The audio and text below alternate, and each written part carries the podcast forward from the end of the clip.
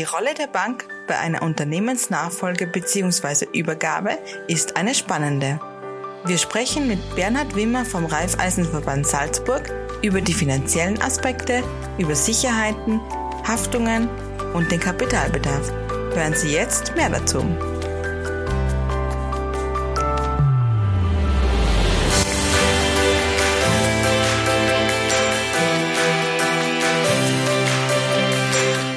Herzlich willkommen in der Business Lounge Salzburg. Das ist der Podcast speziell für UnternehmerInnen.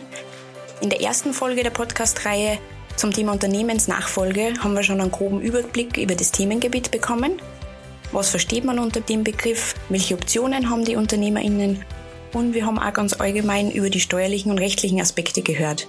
Und in der heutigen Podcast-Folge beleuchten wir das Thema aus der Sicht der Bank und haben dazu den Fachexperten Bernhard Wimmer vom Raiffeisenverband Salzburg zu uns eingeladen. Hallo, wir freuen uns sehr, dass Sie da sind. Hallo, danke für die Einladung. Bevor wir aber gleich in das Thema ein bisschen tiefer eintauchen, würden wir gern noch von Ihnen wissen, welchen Cocktail Sie gern trinken und was gibt es für Geschichte dahinter. Cocktail ist eine lustige Frage. Ähm, Im Prinzip Cocktail, je süßer, desto besser, prinzipiell einmal. Vom, bin da eher auf der, auf der süßen Seite. Ich bevorzuge aber eher einen, einen süßlichen Wein aus, aus Vorspeise oftmals und trinke das, beziehungsweise einfach irgendwas, was auf der Speisekarte oben steht, was ich so noch nicht kenne und ich gerne mal ausprobieren würde. Sehr gut. Dankeschön. www.diebusinesslounge.at Herr Wimmers ist ein Fachexperte für Geschäftskunden beim Raiffeisenverband Salzburg. Welche Aufgaben gehören da genau ins Tätigkeitsfeld? Also vor allem jetzt um den, den Bereich des heutigen Themas, also Unternehmensnachfolge bzw. Übergabe, begleite ich unsere Kunden durch den gesamten Prozess, also von dem, dem ersten Gedanken bis hin noch an, beziehungsweise über die Übergabe hinaus. Das ist die eine Seite des Unternehmenslebenszyklus und die andere Seite der Beginn beziehungsweise die Gründung, wo eben unsere Kunden bei den Gründungen und deren Strategieentwicklungen, Ideen und, und ja, Go-to-Market noch einmal diesbezüglich unterstütze. Also eigentlich ein sehr, sehr breites Tätigkeitsfeld. Genau. Wir sprechen heute vor allem über die finanzielle Seite beim Thema Unternehmensübergabe bzw. Nachfolge. Wie bereitet man die Unternehmensübergabe aus Sicht der Bank am besten vor und was setzen die Banken da voraus? Mhm. Zuerst, wie bereitet man am besten vor? Also je früher, desto besser. Also eine frühzeitige Herangehensweise ist bei einer Unternehmensübergabe oder halt auch einer Nachfolgeregelung ganz essentiell. Mhm. Und aus Sicht des Kunden erwarten wir eigentlich keine bestimmten Voraussetzungen, damit wir Unterstützung leisten können.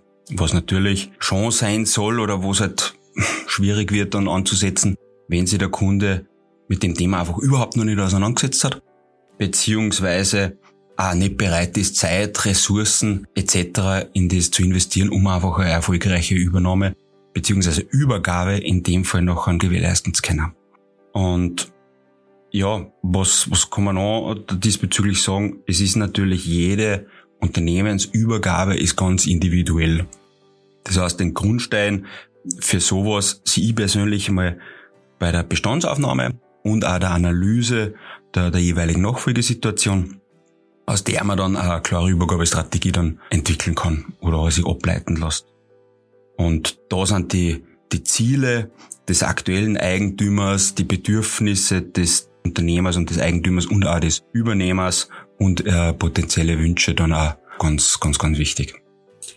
Welche Rolle nimmt dann die Bank bei der Thematik ein und wie kann man jetzt quasi, weil Sie gesagt haben, die Wichtigkeit als Bank irgendwie für den Übernehmer oder Übergeber dann nur hervorheben?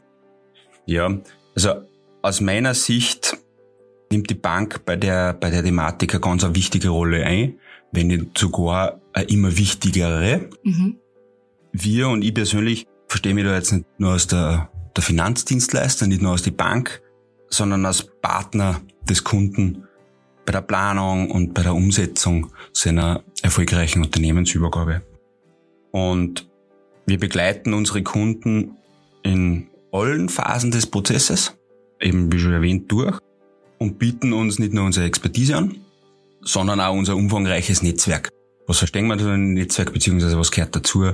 Das sind Notare, das sind Rechtsanwälte, das sind Steuerberater, unter anderem AES. Und natürlich auch äh, potenzielle Käufer, beziehungsweise verstehen wir uns da als primär als Sparing-Partner und eben der primäre Ansprechpartner für unsere Kunden. Und unser Ziel ist halt, unsere Kunden im, im Rahmen einer ganzheitlichen Beratung da durchzubegleiten, um, um da die Unterstützung für eine erfolgreiche Übergabe gewährleisten zu können. Sie haben jetzt erwähnt, dass Sie einen Pool an vielen Partnern haben oder ein, ein Netzwerk haben. Haben Sie auch ein Pool an Informationen für potenzielle Nachfolgemöglichkeiten oder Interessenten? Ja, also nur mal eine kleine Zahl zu nennen. Also rund vier von fünf Geschäftskunden oder Unternehmen in, in, aus dem Bundesland Salzburg sind Kunden in der Bankengruppe oder Raiffeisen Bankengruppe Salzburg. Mhm. Somit kann man sich natürlich vorstellen, dass das Netzwerk bei uns nicht nur groß ist, sondern dass die Wahrscheinlichkeit, da jemanden zu finden auf der Käufer- oder aus der Verkäuferseite sehr groß ist und auch, dass man natürlich immer wieder auch die Möglichkeit hat, auf einen strategischen Partner ähm, zurückzugreifen. Darüber hinaus greifen wir da auf diverse Partner zurück, eben wie zum Beispiel auch die Kernunternehmensnachfolge. Mhm. www.diebusinesslaunch.at Die Business Podcast Plattform. Und was müssen die Beteiligten auf der finanziellen Ebene berücksichtigen, wenn ein Unternehmen übergeben wird? Also sowohl für den Übergebenden, aber auch für den Übernehmenden? Also bei der Übergabe dreht es sich oftmals um die Bewertung. Also das ist ja das Kernstück einer Übergabe ist die jeweilige Unternehmensbewertung. Und das heißt, auf Basis der ganzen finanziellen Umstände, der Gegebenheiten berechnen wir einen Wert. Der dient im Rahmen der Verhandlungen als Grundlage und auch natürlich als Orientierungshilfe für den Übergeber. Abgestimmt auch auf die jeweiligen persönlichen Vorstellungen eines, ähm, eines jeden, also Käufer und Verkäufer natürlich.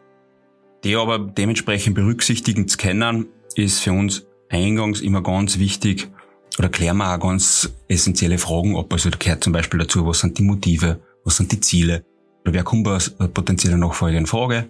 Ist es familienintern? Ist jemand externer? Wird das gesamte Unternehmen übergeben oder nur ein Teil davon? Das sind so grundsätzliche Fragen, die wir vorab mit, mit dem Kunden klären. Erst dann, wo wir das geklärt haben, dann gehen wir in die nächste Phase nachher über. Vielleicht, dass man sich das Ganze jetzt ein bisschen bildlich vorstellen kann. Angenommener Kunde oder Kundin kommt zu Ihnen und möchte über Unternehmensübernahme oder Unternehmenskauf mit Ihnen sprechen. Was sind denn da die ersten Schritte, die zum da sind? Mhm. Oder was ist Ihr erster Schritt? Erstens einmal ähm, abzuklären, hat die Person oder hat das Unternehmen, das was kommt, hat das schon ähm, ein bestimmtes Unternehmen zum Kauf im Auge, beziehungsweise gibt sogar schon Informationen, die geflossen sind, oder ist einfach nur allgemeiner Wunsch, ein Unternehmen zu kaufen. Mhm. Ist der erste Fall tragend, das heißt, hat der Kunde schon ein ganz ein bestimmtes Unternehmen, dann unterstützt man da bei der Analyse des zu kaufenden Unternehmens. Da gehört nicht nur die Rentabilitätsrechnung dazu oder die Bewertung des, des Unternehmens aus, aus Käufersicht, sondern auch was sind die nächsten Steps, weil, wie gesagt, normalerweise macht man das ja nicht in regelmäßigen Umstellen, sondern ein, zwei, dreimal im, im Leben. Und auf die angestrebte Strategie nachher abgestellt vom, vom Käufer und auch seinen, die dazugehörigen Ausblicke stellen wir nachher eine individuelle Finanzierungsstruktur nachher auf. Für den anderen Fall, dass man es noch nicht weiß, dass man noch nichts hat, ähm, einfach nur den allgemeinen Wunsch, dann nehmen wir die jeweiligen Wünsche und auch die, ja, die Vorstellungen auf und nutzen da eben unser bereits angesprochenes Netzwerk. Wenn man dann einen Schritt weiter ist, welche Sicherheiten verlangen Sie da mindestens als Bank? Was ist da wichtig zum Beachten? Hm.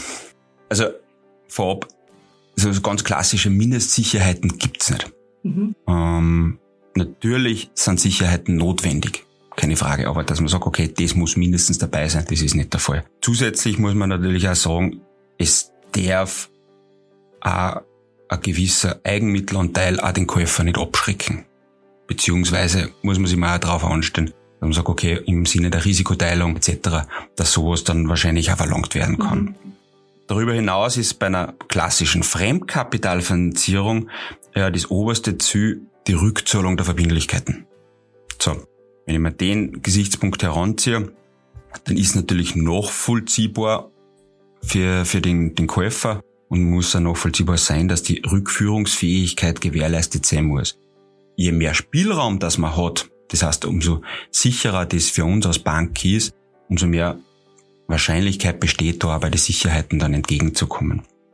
Das heißt, das Verhältnis zwischen Rückführungs- bzw. Rückzahlungsfähigkeit und werthaltigen Sicherheit sollte immer gewährleistet sein. Kleiner Tipp beziehungsweise so aus der Praxis gesprochen, meistens kann man durch Einbringung zusätzlicher werthaltiger Sicherheiten oder wenn man mehrere hat, die Kreditzinsen senken mhm. und dadurch natürlich auf Dauer richtig Geld sparen. Ja. Und inwieweit prüft ihr dann auf Plausibilität und auf die Erfolgsaussichten? Es gibt aus meiner Sicht zwei gute Gründe, warum wir die Plausibilität und die Erfolgsaussichten prüfen. Erstens ist passend zu unserem genossenschaftlichen Prinzip die langfristige Zusammenarbeit mit den Kunden ein ganz, ganz wichtiges Credo für uns. Und wir wollen auch mit dem Kunden gemeinsam wachsen. Mhm. Punkt. Zweitens, solche Prüfungen, also die, die Plausibilität und auch die Erfolgsaussichten, das gehört für uns zum täglichen Brot dazu. Also das ist im Rahmen der Finanzierung auch ganz notwendig. Wir gleichen diese Prüfungen dann auch mit der, mit der Strategie ab vom Kunden, mit den Konzepten, was hat er, vergleichen sie auch mit der Branche, um da einfach einen gewissen, ja, eine gewisse Benchmark zu erzeugen, um eine Orientierungshilfe zu gewährleisten und schauen, wo können wir gemeinsam mit dem Kunden einfach mehr Chancen und höhere Ertragsmöglichkeiten dann erheben. Und ja, das gehört in meinen Augen ganz klar zu unseren Kernaufgaben. Damit man die Risiken mit der Finanzierung und Bonität schon von vornherein vermeiden kann, welche Empfehlungen können Sie da im Hinblick auf die Bonität von einem potenziellen Käufer geben und wie kann er agieren, um das zu verbessern? Ist schwierig zum sagen, aber um, um Risiken im Zusammenhang mit einer Finanzierung und auch der Bonität zu vermeiden, gibt es natürlich schon ein paar Möglichkeiten. Das ist auf der einen Seite einmal wichtig, dass zum Beispiel der potenzielle Käufer seine Bonität regelmäßig überprüft und auch überwacht und im Falle des Falles auch Gegenmaßnahmen einleitet. Also was verstehe ich darunter? Zum Beispiel die pünktliche Zahlung von Rechnungen, mhm. dass ich negative KSV-Einträge oder in diversen Warnlisten oder in Auskunfteien natürlich auch vermeide. Mhm. Punkt. Des Weiteren kann natürlich ein potenzieller Käufer seine Bonität durch eine solide Eigenkapitalbasis stärken. Egal ob jetzt Privatperson, der das kauft, oder Unternehmen, trifft für beide zu. In dem Fall kann er zum Beispiel Rücklagen bilden ähm, oder Finanzierung eben zusätzlich noch mit einem weiteren Eigenkapitalpartner machen. Darüber hinaus, und das betrifft jetzt nur die, die Unternehmer oder halt einfach ein Unternehmen, was übernimmt, ist, wenn ich das Rating eines potenziellen Käufers im Vorhinein schon probiert zu verbessern. Was kann man da machen? Da kann man zum Beispiel schauen, dass man seine Jahresabschlüsse optimiert, um da dementsprechend bessere Bonitätsbewertungen natürlich zu erreichen. Und ja, auch zu schauen, was kann ich natürlich, wie schon angesprochen, diese zusätzlichen Sicherheiten mit einbringen. Und zumindest sollte einmal der Gedanke daran oder gegeben sein, was habe ich für Sicherheiten, um der Bank nachher auch noch im Falle des Falles dann was anbieten zu können und da einfach ein Gespräch auf Augenhöhe führen zu können, um nicht großartige Zeitverluste ja. zu haben. Wie ist es, wenn zu Ihnen ein Nichtkunde kommt? Ist da die Ausgangslage eine andere? Oder welche Informationen werden dann da zusätzlich benötigt? Mhm. Unsere Kundenbeziehungen sind ganz stark von Vertrauen geprägt. Mhm. Ähnlich wie es bei euch ist, wie es, wie es beim Notar, beim Rechtsanwalt ähm, etc. ist. Und die schreiben wir ja ganz groß. Und wie man es aus dem Privatleben kennt, ein Vertrauen kann ich nicht von heute auf morgen aufbauen. Das ist ein wachsender Prozess. Ja. Das ist so. Somit muss ganz klar sein am Anfang, es gibt einmal Unterschiede zwischen den Kunden und Nichtkunden. Nur aufgrund der, der Vertrauensbasis. Mhm. Das ist aber ein Thema, wo wir schon schauen, dem Kunden oder dem potenziellen Neukunden dann auch einen Vertrauensvorschuss zu geben. Und diesen Vertrauensvorschuss bauen wir auf beziehungsweise machen wir in dem Fall dann einfach diese Wissenslücke zwischen Informationen, die wir noch nicht haben, etc. so schnell wie möglich schließen. Das machen wir durch intensive Kundengespräche, dass ähm, fehlende oder nicht ausreichende Unterlagen einfach nachgereicht werden, etc. Weil die Frage eben war, welche Informationen brauchen wir, ähm, wir schauen, dass man so viele wie mögliche Informationen natürlich kriegt. Das ist klar.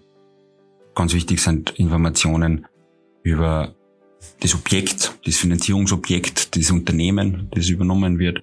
Natürlich auch über den Übernehmer, wenn es ein Neukunde ist, zum Beispiel. Und natürlich auch schon, was hat er vor damit, wie schaut die Strategie aus, wie schauen die Chancen für die Zeit nach der Übernahme aus.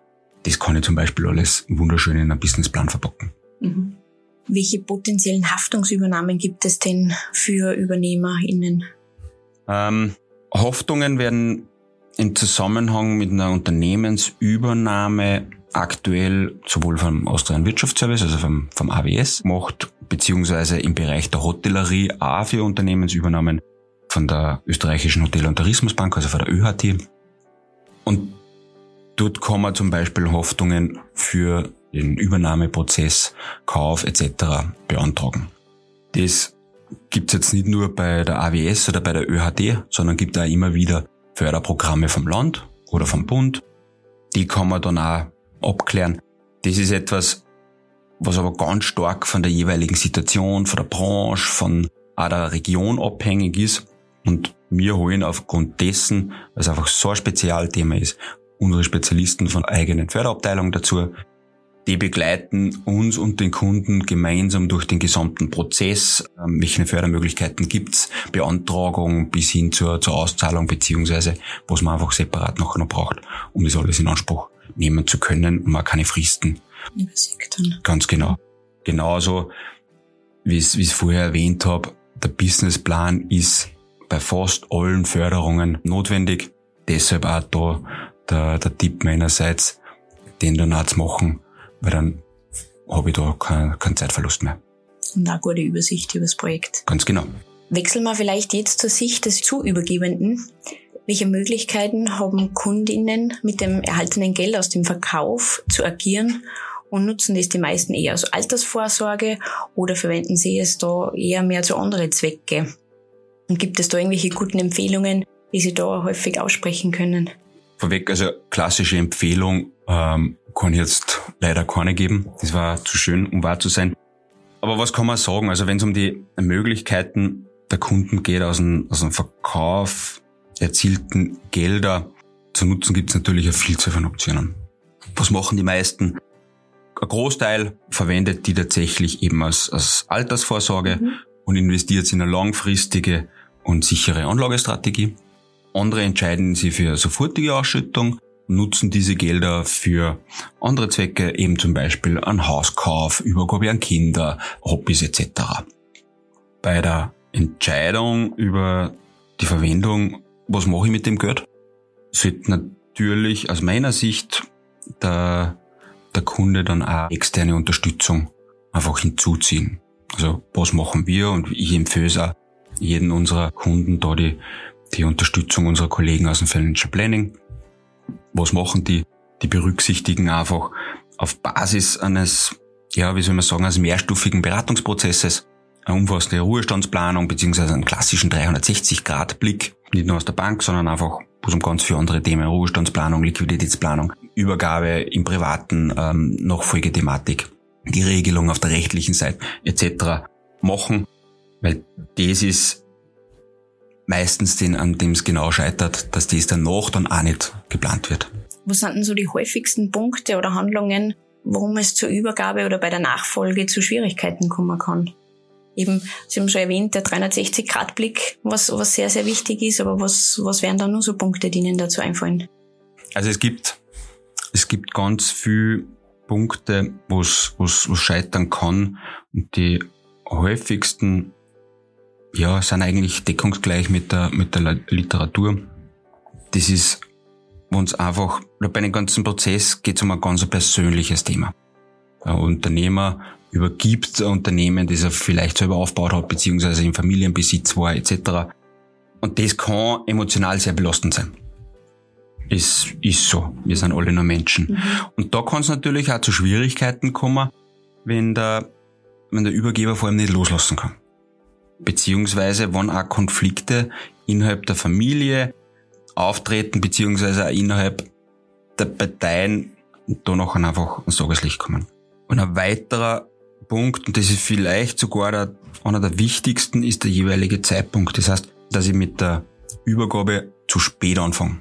Dass ich einfach eine Erwartungshaltung habe, sage, passt ja, wie beim Auto, ich suche einen, einen, einen Käufer und nächste Woche ist das alles über die Bühne gebracht. Also das ist ein Irrglaube. Mhm. Das funktioniert in den seltensten Fällen und würde ja auch ganz klar davon abraten.